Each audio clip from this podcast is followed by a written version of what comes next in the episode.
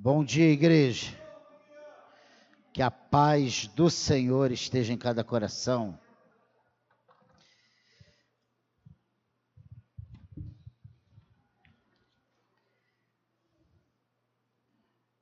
Estou tentando fugir do maçarico, mas o negócio está me perseguindo aqui.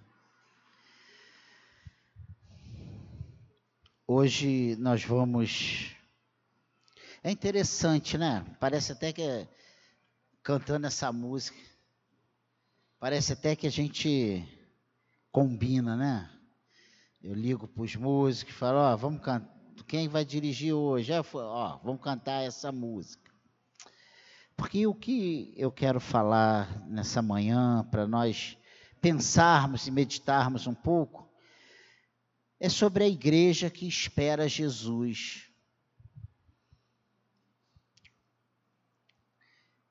Ao longo da palavra, né, e nos evangelhos, né, nós vemos o próprio Cristo e os apóstolos, os, os fundadores, os pais da igreja,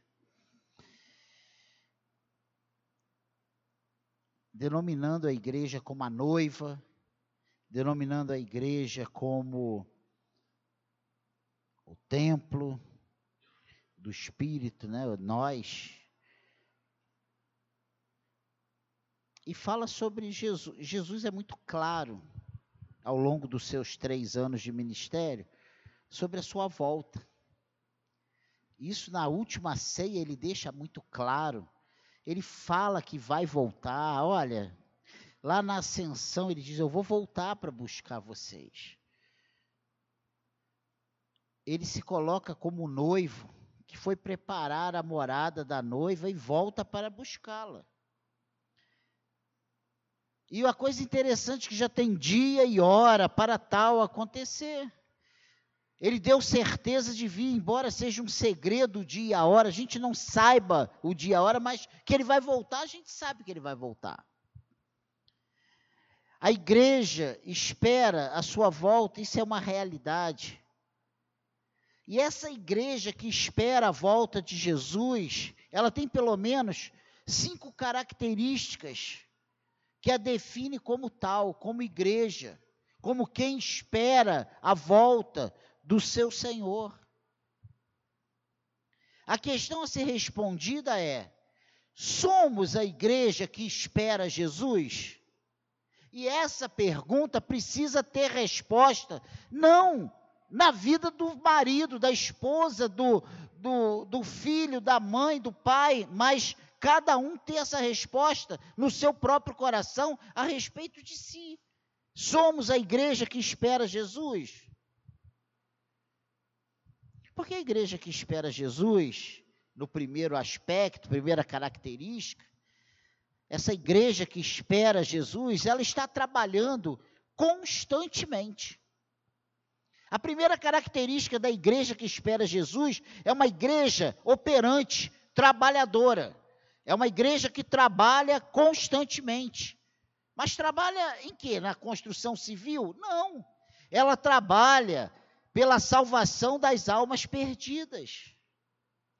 E se você for ver em João 17, na oração sacerdotal, poucos momentos já no finalzinho do ministério de Jesus, já prestes a ser preso, no versículo 18 até o 21, ele fala uma coisa muito interessante. Assim como tu me enviaste ao mundo, também eu os enviei ao mundo. E a favor deles eu me santifico a mim mesmo, para que eles também sejam santificados na verdade. Olha, mais uma vez ele se colocando, Jesus se colocando como a verdade. Não rogo somente por estes, mas também por aqueles que vierem a crer em mim. Ou seja, eu e você, nós que estamos aqui, estamos englobados nessa oração sacerdotal de Jesus. Por intermédio da Sua palavra, a fim de que todos sejam um e como és tu, ó Pai, em mim e eu em ti, também sejam eles em nós, para que o mundo creia que tu me enviaste. Olha que coisa tremenda. Essa igreja que espera Jesus, ela está trabalhando constantemente pela salvação das almas perdidas. Se isso é uma característica da igreja, nós que somos igreja precisamos estar fazendo isso. Buscando os que se desviaram.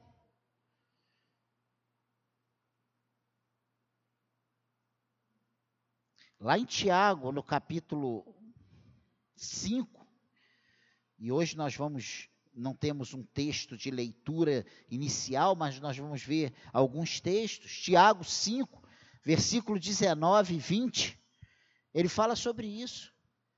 Meus irmãos, se algum entre vós se desviar da verdade e alguém o converter, sabei que aquele que converte o pecador do seu caminho errado salvará da morte a alma dele e cobrirá multidão de pecados. Somos a igreja que espera Jesus, Tiago, capítulo 5, versículo 19 e versículo 20. Fala sobre isso. Nós temos trabalhado, buscado os que se desviaram. Nós temos sido socorro aos aflitos e desesperados. Esse é o trabalho da igreja. Nós temos orado pelo mundo perdido. Que é isso? E, e, falando assim parece algo muito vago. Orar pelo mundo perdido, mas não é vago não, é real, é necessário. 1 Timóteo capítulo 2, versículo 1 a 4, fala sobre a prática da oração por todos os homens. Ele diz aqui, Timóteo, fala, é, é, Paulo falando a Timóteo, diz assim: Antes de tudo, pois, exorto que use a prática de súplicas, orações, intercessões, ações de graças em favor de todos os homens, em favor dos reis e de todos que se acham investidos de autoridade, para que vivamos vida tranquila e mansa, com toda piedade e respeito isso é bom e aceitável diante de Deus, nosso Salvador, o qual deseja que todos os homens sejam salvos e cheguem ao pleno conhecimento da verdade. Amém, igreja? Então, o primeiro, a primeira característica dessa igreja que espera Jesus, ela, é, ela espera Jesus trabalhando, ela está trabalhando constantemente. Nós hoje temos vivido e ouvido muito que o meu tempo já passou, já não, já fiz o que tinha que fazer. Se tu é igreja, tu tem que trabalhar. Tu tem que produzir. Enquanto você respirar, você está produzindo. Eu e você. Se somos igreja que estamos esperando Jesus, nós precisamos trabalhar. Ele fala isso eu meu pai trabalha e eu trabalho também. Ele adverte: temos que trabalhar enquanto é dia, porque a noite vem em, no qual não poderemos fazer nada. Então nós precisamos trabalhar agora, enquanto temos vigor, enquanto estamos vivos, enquanto nós ficamos esperando. Não, quando eu me formar, não, quando eu me aposentar, não, quando eu fiz. Jesus espera que nós, igreja, trabalhemos agora. Amém, igreja? Você espera Jesus? Trabalhe. Retome a sua caminhada, retome os seus trabalhos, arregace as suas mangas, seja produtivo para o Senhor. Amém, igreja? E nós achamos que trabalhar, nós precisamos sair de casa, nós precisamos. Não, oração. Você não precisa sair da sua casa para orar. Você tem orado? Ah, não vou orar pelo. Não, não oro. Gente, nós perdemos membros aqui por causa das eleições. E a Bíblia manda orar pelos reis, pelos que governam, clamar a Deus. Pense nisso. Somos a igreja que espera Jesus. A segunda característica dessa igreja que espera Jesus é a igreja que está atenta aos sinais da sua volta. Essa igreja que espera Jesus, ela está atenta aos sinais da sua volta. Não vive alienada. Não vive como se estivesse no mundo da lua, não. Nós precisamos estar antenados. Nós estamos antenados da programação da Globo, nós estamos antenados nas novelas, estamos antenados no Facebook, no WhatsApp, eh, no Instagram, mas nós não estamos antenados, antenados na, nos sinais da volta de Cristo. Jesus deixou a dica dos dias da sua vinda. Olha só o que diz Mateus, capítulo 24. Já lá no finalzinho do livro.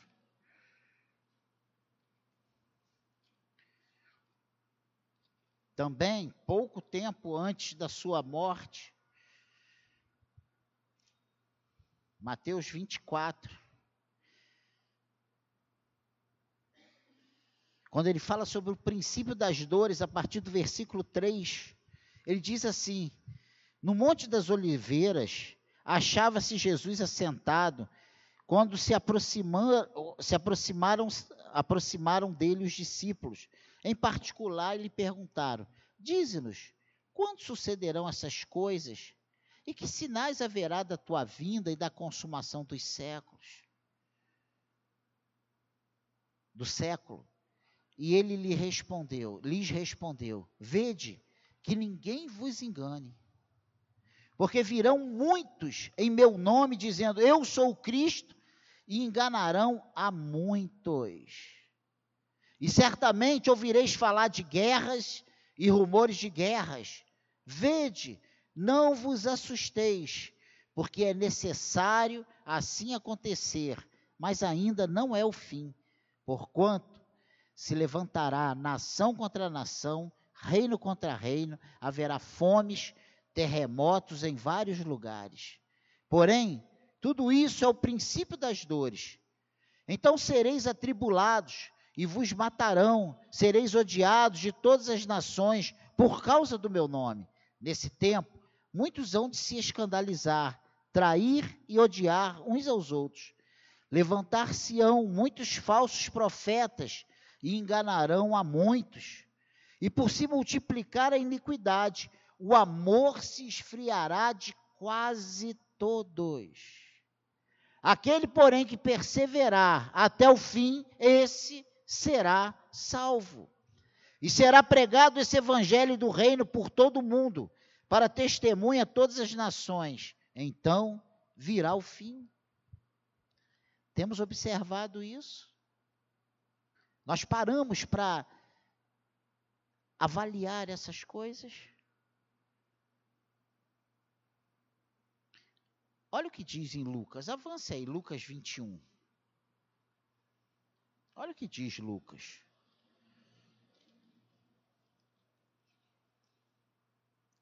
Olha como o escritor de, desse evangelho de Lucas, olha como Lucas, ele tem uma visão a respeito dessa fala de Jesus. Olha como é que ele coloca. Versículo 25. Lucas 21, 25. Haverá sinais no sol, na lua e nas estrelas. Sobre a terra, angústia entre as nações, em perplexidade por causa do bramido do mar e das ondas. Haverá homens que desmaiarão de terror e pela expectativa das coisas que sobrevirão ao mundo, pois os poderes dos céus serão abalados. Então se verá o filho do homem vindo numa nuvem com poder e grande glória. Ora, ao começarem estas coisas a suceder, exaltai e erguei a vossa cabeça, porque a vossa redenção se aproxima. Não podemos ser uma igreja medrosa. Não podemos ser uma igreja que reaja igual o mundo, porque nós sabemos que essas coisas são necessárias. Precisamos levantar a nossa cabeça e entender que o nosso Senhor está voltando para buscar a sua igreja. É necessário passarmos por esses momentos. E quando nós voltamos, de novo, lá em Mateus 24, agora no, nos versículos 42 até o versículo 44, ele dá um alerta. Olha o que ele diz aqui. Portanto, vigiai, porque não sabeis em que dia vem o vosso Senhor. Mas considerai isto: se o pai de família soubesse a que hora viria o ladrão, vigiaria e não deixaria que fosse arrombada a sua casa. Por isso, ficai também vós apercebidos, porque a hora em que não cuidais, o filho do homem virá. Entende?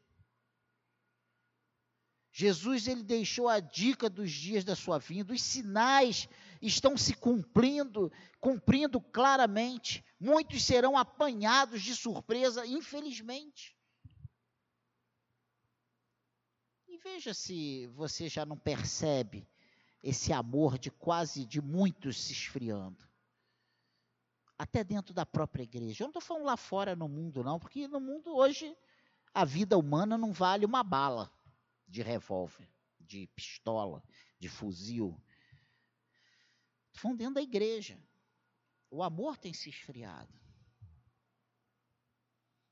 Então, essa igreja que espera Jesus, ela precisa estar atenta aos sinais da sua volta.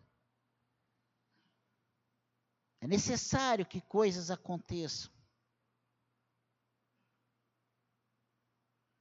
Como nós cantamos, espero em ti, Ó meu amado, espero em ti. A nossa esperança está realmente em Deus, em Jesus, na sua volta.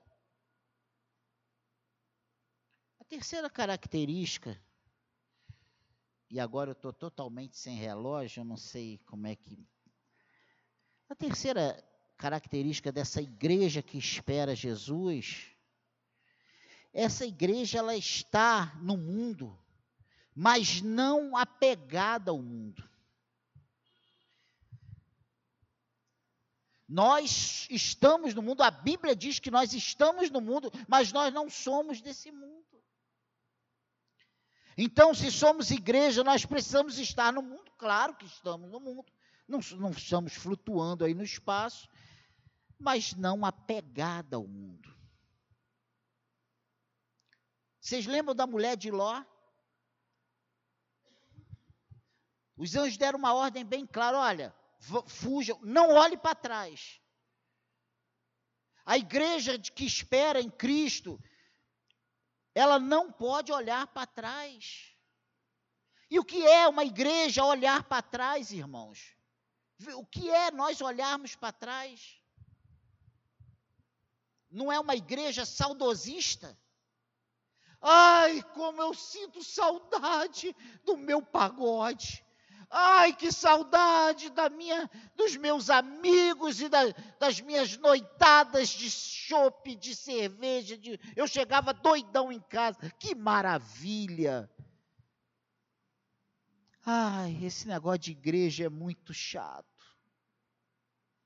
E a gente começa, vê se não é isso. Vê se nós não estamos olhando para trás, para as coisas que ficaram. O meu, do meu final de semana era muito divertido, roda de samba, cerveja o dia todo, churrasco, praia, oh, que beleza, agora tem que ir para a igreja. Vê se nós vê se nós não temos nos comportado muitas vezes como a mulher de Ló apegada às coisas que ficaram para trás. Ela, ela queria saber se a casa dela estava sendo destruída, se as obras de arte que ela tinha em casa estavam sendo destruídas.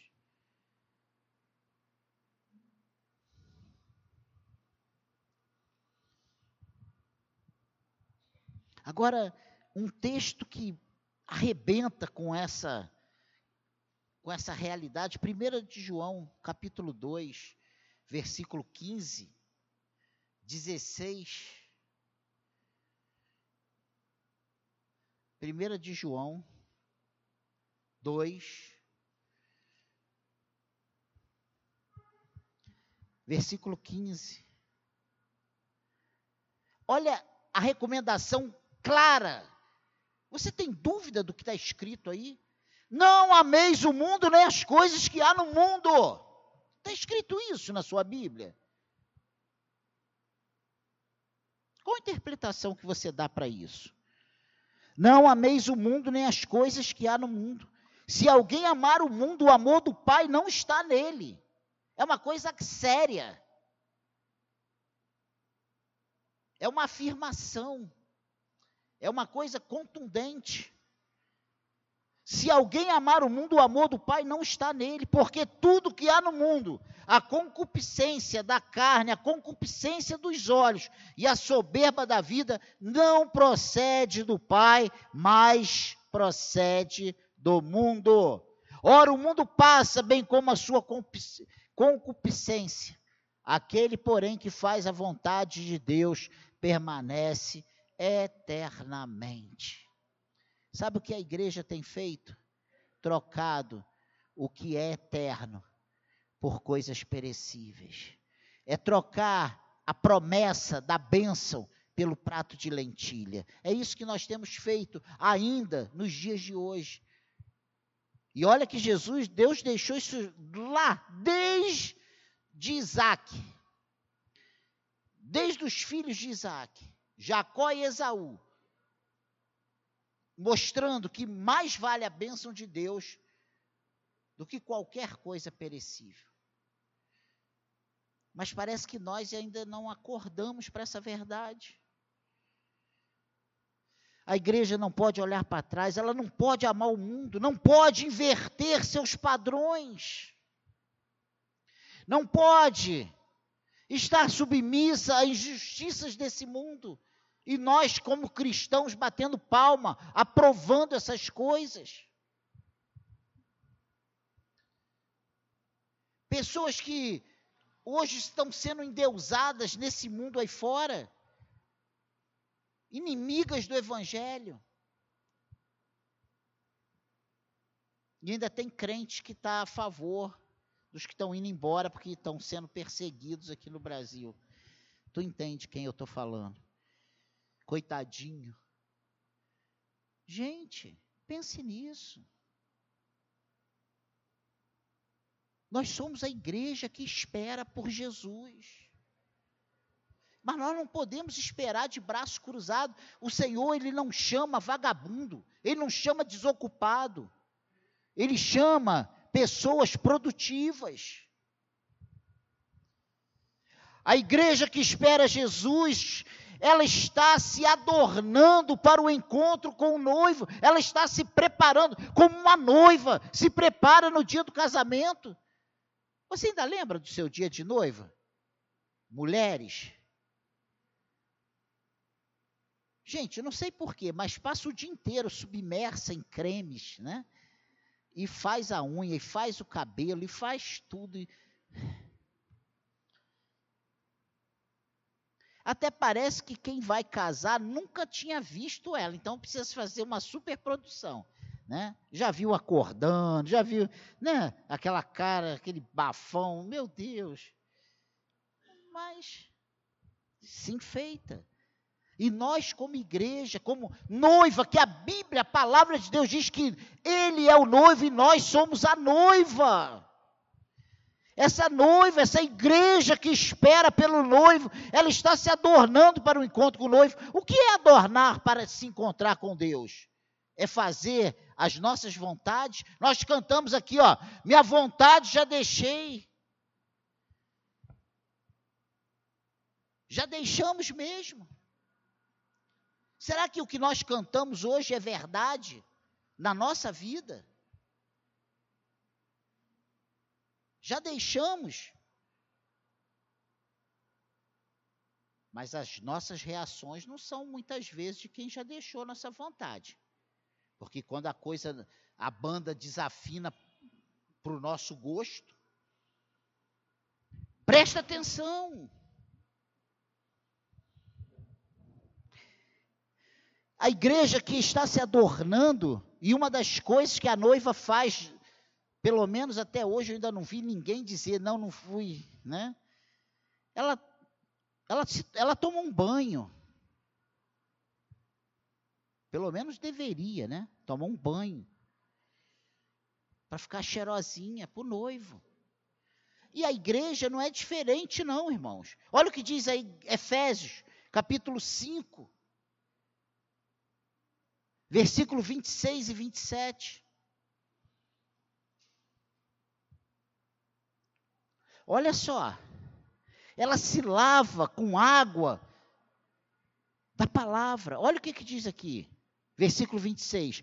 Para que a santificasse tendo-a purificado por meio da lavagem de água pela palavra, para apresentar a si mesmo igreja gloriosa, sem mácula, nem ruga, nem coisa semelhante, porém santa e sem defeito. Olha que lá atrás nós lemos que ele, na oração sacerdotal, na primeira leitura, Jesus dizendo que ele era a verdade para que santificasse na verdade. E agora, aqui em Efésios, está dizendo para que nós nos apresentemos, nós recebemos um banho, uma lavagem por meio de água pela palavra, para apresentar a si mesmo. A si mesmo quem? a Cristo, igreja gloriosa, sem mácula, nem ruga, nem coisa semelhante, porém santo sem defeito. E quem nos lava é o próprio Cristo, através da Sua palavra. A igreja que espera Jesus, ela está se adornando para o noivo. Não pense que nós vamos esperar Jesus e quando ele voltar, nós vamos falar: pô, pô Senhor aí, foi mal, me perdoa. Oh, eu estava cansado, tá? eu estava mal aí, mas aí, estou contigo e não abro. Não adianta. Que isso, pastor? Então o senhor está pregando aí uma coisa diferente da doutrina que você acredita? Não. Eu acredito que se nós somos eleitos, nós vivemos uma vida de acordo com a santa vontade de Deus. E a santa vontade de Deus para nós é que vivamos em santificação, que vivamos a cada dia sendo lavado por essa água pura que é a palavra. Não me contradiga. Não diga que há um entendimento de eleição e a vida está toda destrambelhada. Não existe eleito destrambelhado.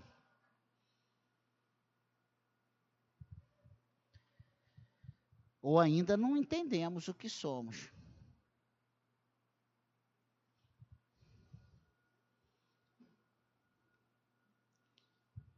A igreja que espera Jesus está se adornando para, para o encontro com o noivo. Ela se veste com os vestidos da justiça. E Apocalipse, no capítulo 19, no versículo 7 e 8, fala sobre isso. Alegremos-nos, exultemos e demos demos-lhe a glória, porque são chegadas as bodas do Cordeiro, cuja esposa a si mesmo se ataviou, pois lhe foi dado vestir-se de linho finíssimo, resplandecente e puro, porque o linho finíssimo são os atos de justiça dos santos. Meu Deus, meu Deus, aqui está muito claro que nós, como igreja, nos ataviamos, nos vestimos de linho finíssimos, quando os nossos atos de justiça são praticados. Não me venha com essa churumela que podemos ser cristãos e vivermos de qualquer jeito. E colocarmos para fora toda a nossa natureza pecaminosa. Porque não é assim que funciona. Não podemos viver na casa de Deus como vivemos lá fora. Rodando a baiana, pô, não deu, comigo não. E nós continuamos o mesmo brabo que éramos lá fora. Aqui temos que nos submeter à vontade de Deus. Aqui não tem brabo, aqui tem transformado. Aqui não tem brabo, aqui tem convertidos. Ou não somos? Onde estão os nossos atos de justiça?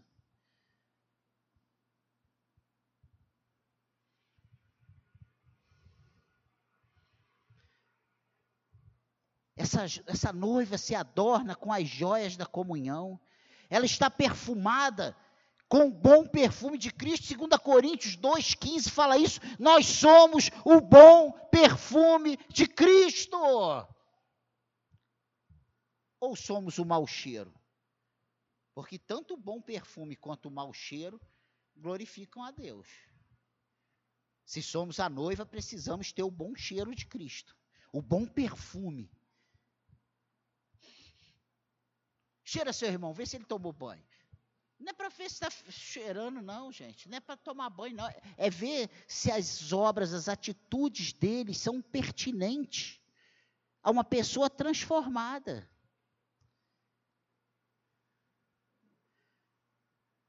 E quando eu me deparo com essas colocações na palavra de Deus, eu vejo o quanto eu estou longe, o quanto eu preciso ser mudado, e o quanto você precisa ser mudado. Nós ainda somos muito brabos.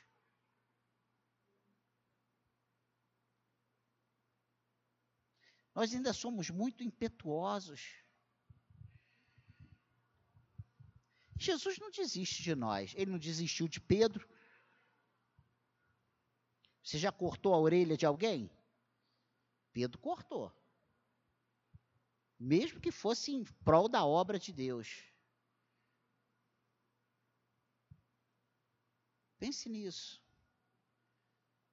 E a última característica que nós vamos ver nessa manhã é que essa igreja que nós precisamos ser essa igreja que espera por Jesus, ela está o tempo todo em expectativa.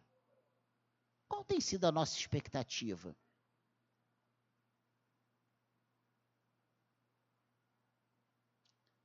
A nossa expectativa é se nós vamos passar no concurso, se nós vamos passar na prova, se nós vamos, se nós vamos comprar nossa casa, se nós vamos trocar de carro, se nós vamos trocar de imóveis, se vamos fazer aquela viagem para a Europa como eu estou querendo fazer.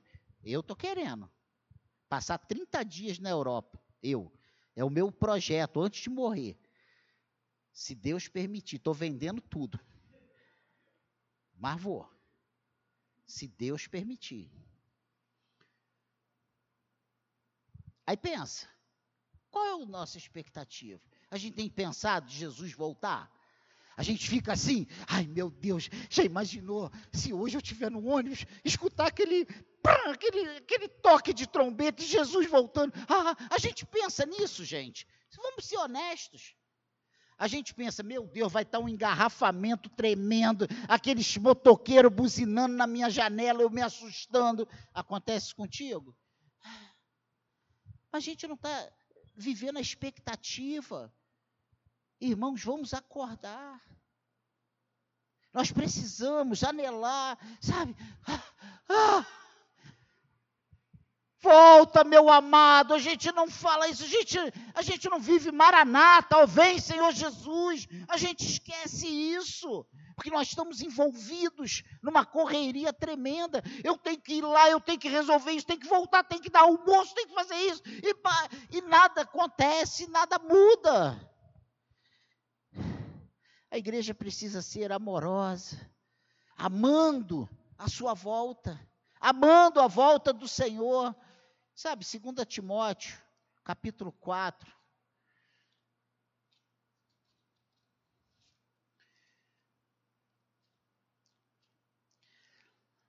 versículo 8. Já agora, a coroa da justiça me está guardada, a qual o Senhor, reto juiz, me dará naquele dia, e não somente a mim, mas também a todos quantos amam a sua vinda. Paulo, já no final da sua vida, já ali se despedindo, dizendo assim: ó, minha missão está cumprida. Ele diz: olha, já existe uma coroa para eu receber, está guardada. O reto juiz vai me dar naquele dia, e não somente para mim, mas para também, mas também a todos quantos amam a sua vinda. Nós temos amado a volta do Senhor. Nós temos sido uma igreja amorosa, amando a sua volta, suplicando. Nós temos dito, como lá em Apocalipse, a noiva diz: Vem, o, o Espírito diz: Vem. Nós temos nós, eu tenho ouvido crente dizendo que Jesus não volte agora, porque senão, não sei não, acho que eu não subo. A gente não está tendo certeza. A gente está pedindo, Senhor, não volta não, porque eu ainda estou muito errado. A igreja tem que estar tá preparada, esperando ele voltar hoje. Não é me preparar daqui para o ano que vem, daqui a cinco anos. Eu não sei se eu vou viver daqui a, até o culto da noite. E eu sei do que eu estou falando. Tu deita bonzinho, daqui a duas horas tu está morrendo infartado. Foi o que aconteceu comigo. E quase que eu fui. Lídia sabe disso também. Morreu e ressuscitou. Se não tem Vangelote lá, Vangelote está aí, Vangelote está lá. Foi ele lá que. Na, na cara dele. Aonde? No hospital público tem um médico particular quase uma hora da manhã para ressuscitar uma pessoa que ela, no outro dia dizia assim, morreu dormindo, ninguém ia nem ver.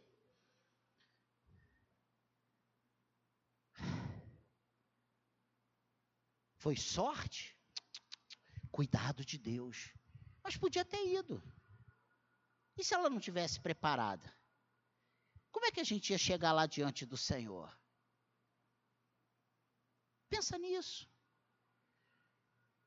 Não tem como nós. Por isso a Bíblia diz: olha, não guarde a ira o sol, não deixe o sol se pôr sobre a vossa ira. Ou seja, resolva suas pendências hoje. Não deixa para amanhã, não fica guardando. Não faça do seu coração, sabe, um cemitério de pessoas mortas, de sentimentos ruins. Não seja uma amargurada da vida, porque o Senhor, Ele já te libertou, Ele já te transformou, Ele já entrou na sua vida, Ele já te deu o seu espírito, Ele já fez tudo novo na sua vida. Você é nova criatura, tome posse disso. Tome posse disso. O problema é que ele já fez tudo isso e a gente ainda continua vivendo como se estivéssemos mortos para Deus. Mas para Deus nós estamos vivos. Você está vivo para Deus. Ele já te deu vida e vida em abundância. O problema é que nós não vivemos como uma pessoa que já tem vida. Nós continuamos vivendo aquela vida medíocre de uma pessoa que não conhece Deus.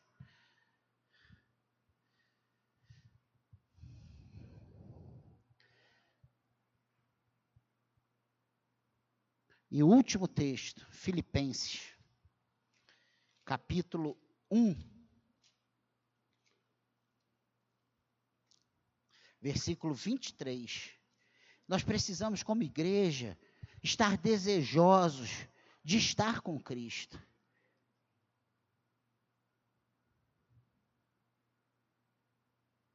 Ora, olha o que, que ele diz aqui no versículo 23, Filipenses 1. Ora, de um e outro lado, estou constrangido, tendo o desejo de partir e estar com Cristo, o que é incomparavelmente melhor. Eu nunca vi numa, num culto alguém dizer assim: eu quero estar com Cristo. Todo mundo quer estar com Cristo. E aí, quando a gente dá, faz a vírgula e completa, mas para você estar com Cristo você tem que morrer, todo mundo pede oração para ficar curado. Ninguém quer morrer. Pense nisso. Temos desejado, temos sido uma igreja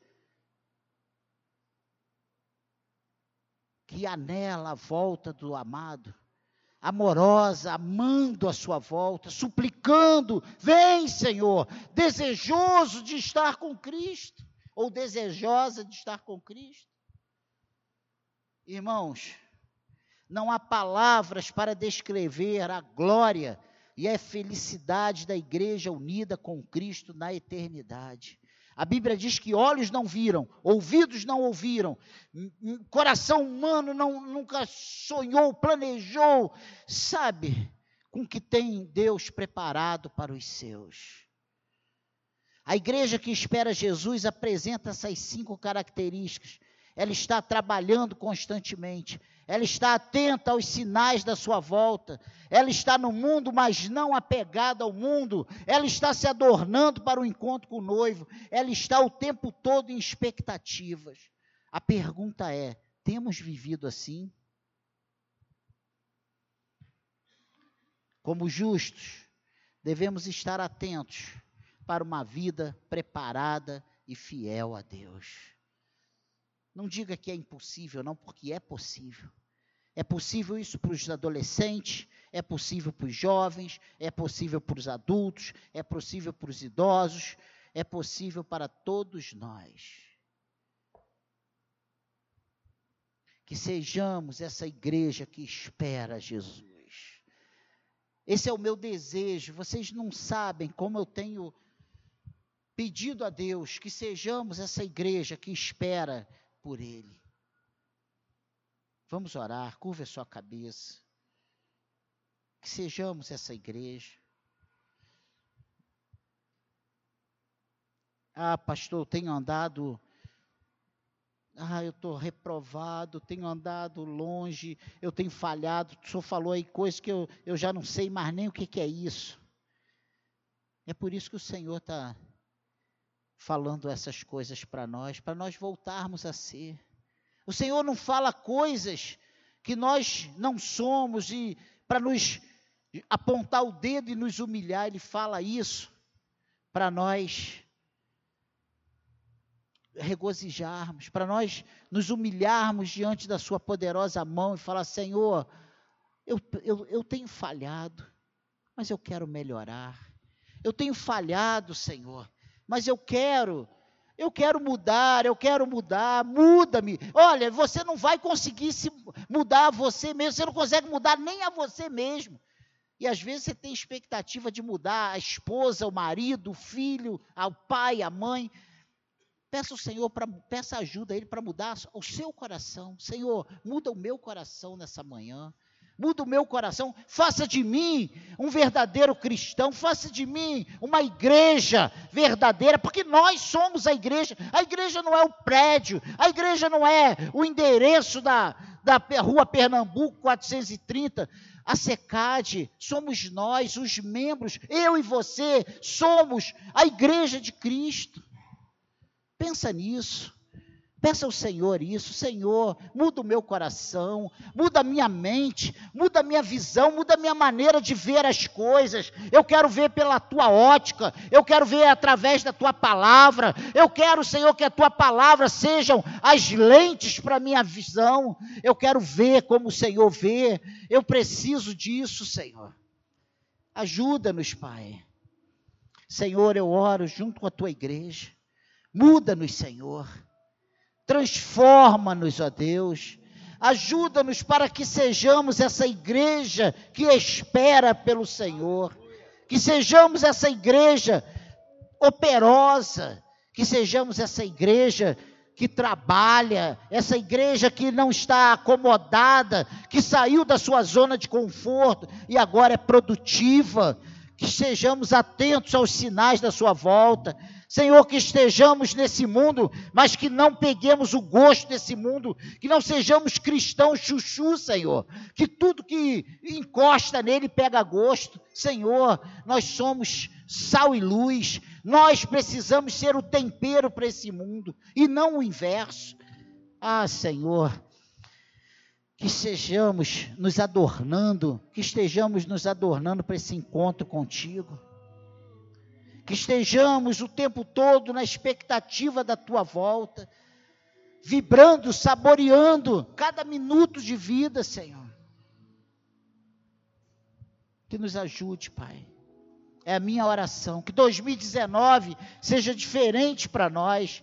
Que 2019 seja diferente para cada membro desta igreja. Que a secade seja diferente. Pai, ajuda-nos, Senhor, a terminarmos 2019 de forma diferente que começamos, para a glória do teu nome. Nos abençoe. É a nossa oração, é a minha oração nessa manhã, em nome de Jesus.